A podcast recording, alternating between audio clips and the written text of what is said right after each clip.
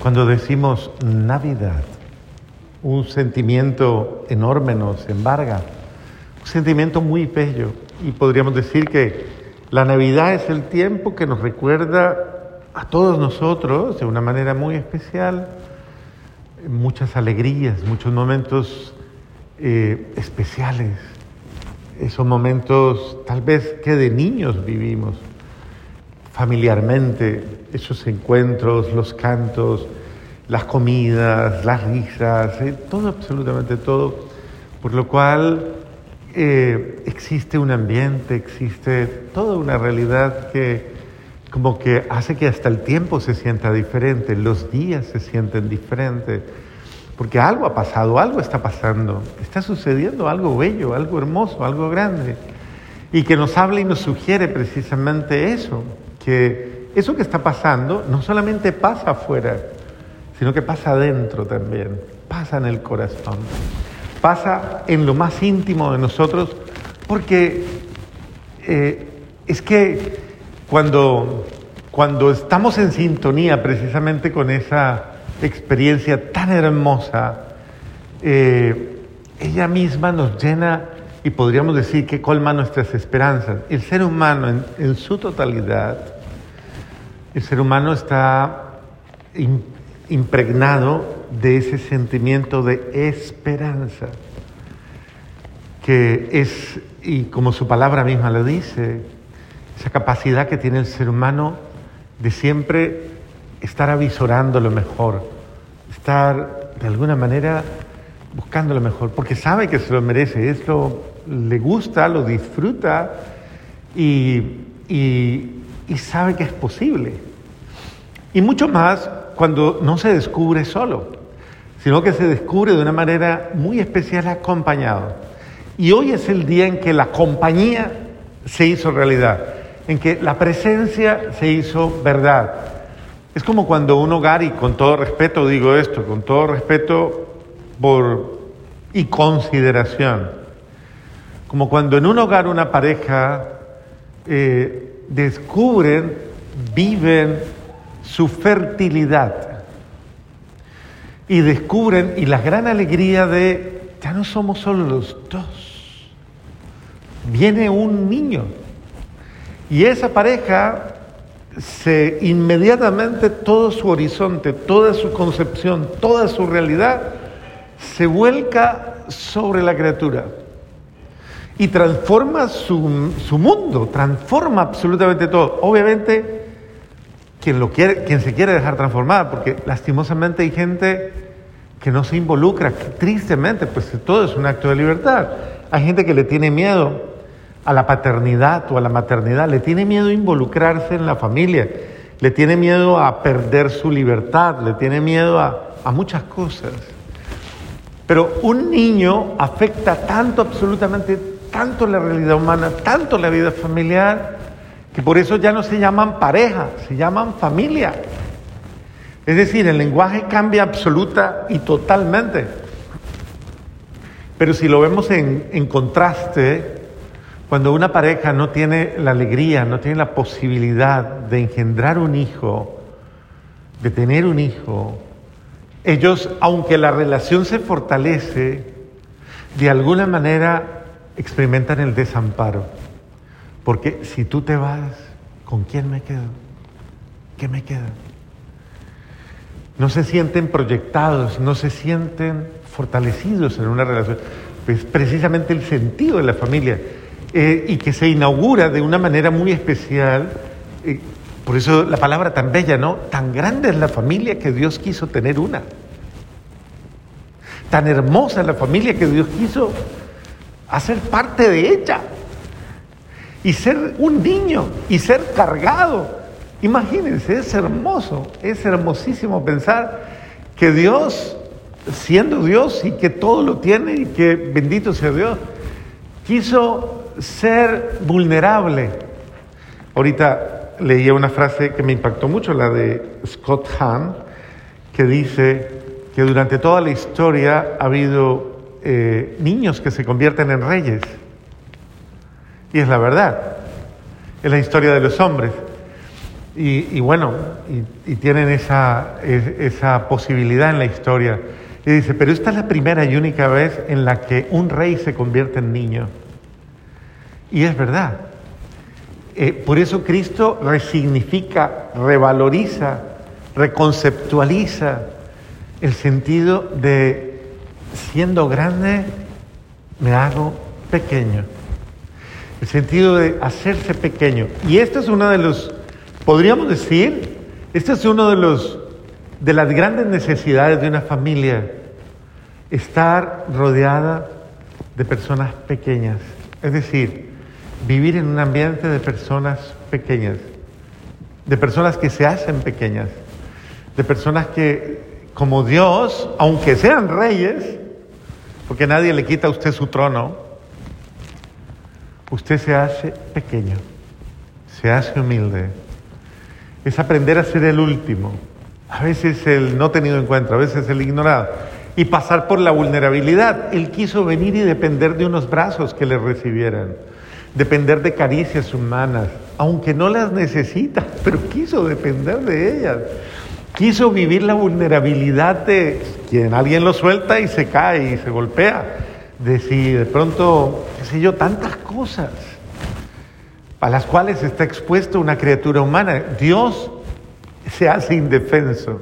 Entonces, miren, miren que es una, una, una forma, una pedagogía de enseñarnos impresionantemente cómo Dios al hacerse niño eh, viene a depender de nosotros y entra en nuestra realidad, pero es una luz, es la luz, Él es la vida, Él es la razón de la existencia humana. Él es la razón por la que existen los seres humanos. Él es absolutamente todo, como dice el prólogo de San Juan, todo tiene fundamento en Él, todo, absolutamente todo fue creado por Él y para Él. Y todo depende de Él. Y sin embargo, Él quiso depender de los seres humanos. O sea, Él quiso ponerse en los brazos, en las manos, en la, limitada capacidad de un ser humano que, que en su previsión puede cometer errores. Y es fácil detectarlo aún en la Sagrada Familia sin buscarles error, ¿no? Pero aún en la Sagrada Familia. Fueron al templo a los 12 años, ya el muchachito estaba un poquito más grande.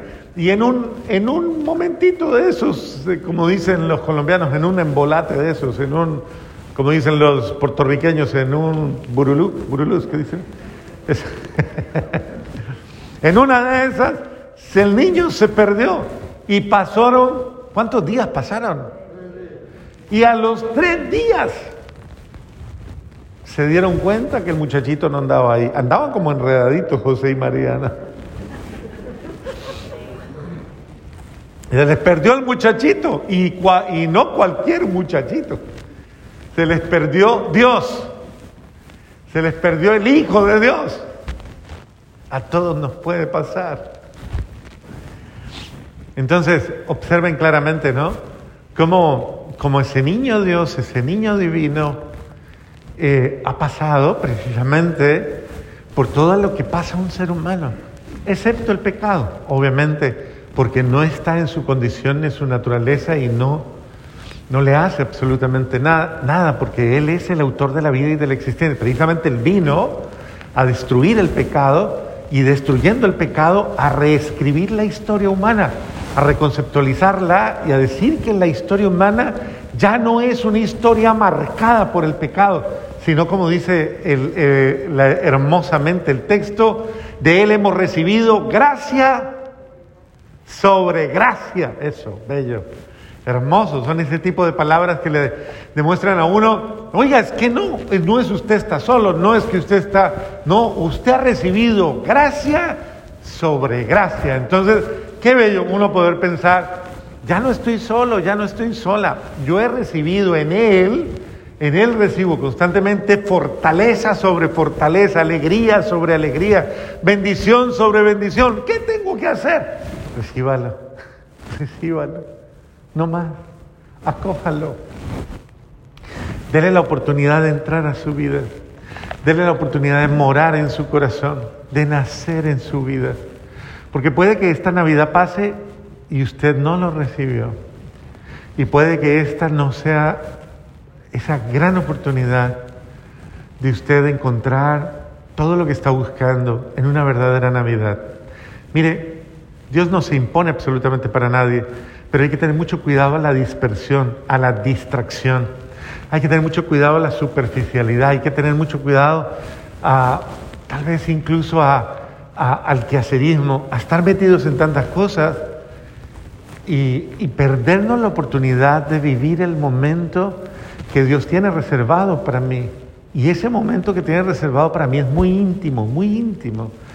Y, y, por ello requiere que yo haga un alto, que yo haga alto y lo asuma, lo acoja. Por eso dice Oseas en su expresión, la llevaré al desierto y le hablaré al oído. Y le borraré de su mente y de su corazón las voces de sus amantes.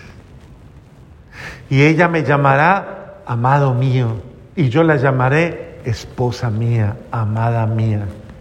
Es la historia del alma, no de que Dios eh, flirtee en ese sentido humano. No, es, es la historia del alma, el alma que necesita encontrarse con Dios y que necesita escucharlo, sentirlo, recibirlo, acogerlo. Así que esta es tu Navidad, que esta Navidad no pase de cualquier manera. Mire que la iglesia en su sabiduría ha hecho que la Navidad sea hoy y adivinen cuántos días más. Toda la semana. O sea, este día es el día, así como lo es la Pascua, la octava de Pascua, toda la semana dura la octava de Pascua. Es como si ese domingo no acabara. Usted se va a dormir, pero el domingo no se acaba. Sigue, sigue, sigue, sigue. Igual sucede hoy. Hoy 25, hoy la Navidad, no se acaba hasta dentro de ocho días. O sea, usted se va a dormir, pero sigue siendo Navidad. Y se prolonga hasta, ¿hasta cuándo termina la Navidad? ¿Pero con qué fiesta? Con el bautismo del Señor, exactamente, después de la Epifanía. ¿Está bien? Entonces, mire, observen y es importante que ustedes lo tengan claro. Tiene un periodo para que usted aproveche la gracia, aproveche la bendición. No vaya a decir, ay, no, es que no tuve tiempo, estuve muy ocupada, estuve muy ocupado. Es que no me... No, ya, Dios mío, puede que esta sea su última Navidad. O qué tal que no sea la última, sino la única, la única en la que usted puede verdaderamente eh, abrir su corazón y su ser y permitir que Dios nazca en usted. Permítale a Dios alegrarse en usted, gloriarse en usted. ¿Para qué seguir viviendo una rutina de vida que a usted no le llena? ¿Por qué no se abre, se dispone y permite que Dios nazca en lo más íntimo?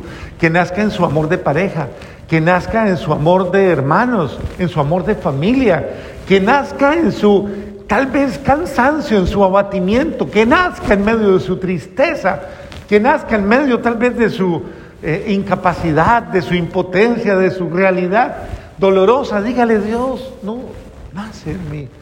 Permita que la Navidad obre en usted, que sea un milagro. Dios quiere hacerlo.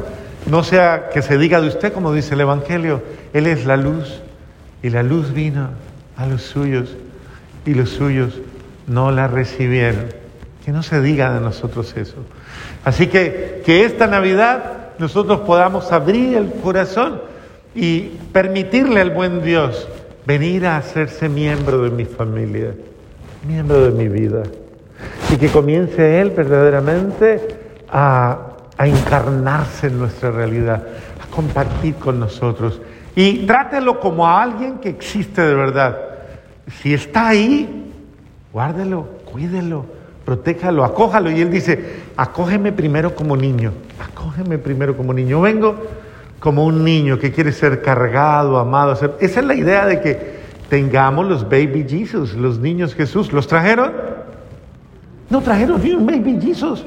Uno no más. No más.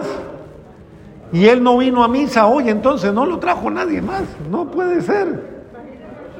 Bueno, allá hay uno. Si usted lo tiene, Tengan en cuenta, tengan en cuenta y claro que esto nos ayuda. Lo cargo, ese es el sentido de la imagen. La imagen lo que busca es recordártelo. decirte, recordarte, aquí estoy. Es, es una presencia física que muestra, es como cuando, cuando tú te vas, muestra, ¿tiene la argolla de matrimonio ahí puesta? ¿Se la quitó? ¿La dejó en la casa? ¿No está ahí? ¿Tiene la argolla de matrimonio puesta? ¿No? ¿Tiene la argolla puesta? No, está hinchada la mano. ¿Argolla puesta? ¿Tiene argolla puesta? Se salvaron. ¿Qué le recuerda eso? No que, ay, estoy amarrado, está amarrado. ¿Qué recuerda la argolla? No, que tú siempre estás conmigo, que yo he hecho una alianza de amor, que ni la distancia ni el tiempo, es una alianza. Por eso se llama alianza, pacto. La alianza de amor contigo está. ¿Está bien? Y cada vez que miro esa alianza, aunque esté donde esté, usted Carlitos dice, Luisa está a mi lado. Y no es que usted sienta, me está mirando mi mujer. No, ella simplemente siente, Luisa está conmigo. Lo mismo sucede. No dejes a Cristo. Si Él viene a tu vida, no lo dejes parqueado en algún lugar. Llévalo contigo, incorpóralo a tu existencia. Por eso dice, te llevo tatuado, como un tatuaje. No se van a poner tatuajes ahora, ¿no? es que el Padre promovió los tatuajes, no, no. Es una forma de decir la palabra, te llevo tatuado en mi piel, impreso en mi alma, metido en mí. O sea, si Cristo verdaderamente viene a mi vida, yo lo conservo, lo mantengo, lo cuido y no lo pierdo. Amén. Renovemos nuestra fe.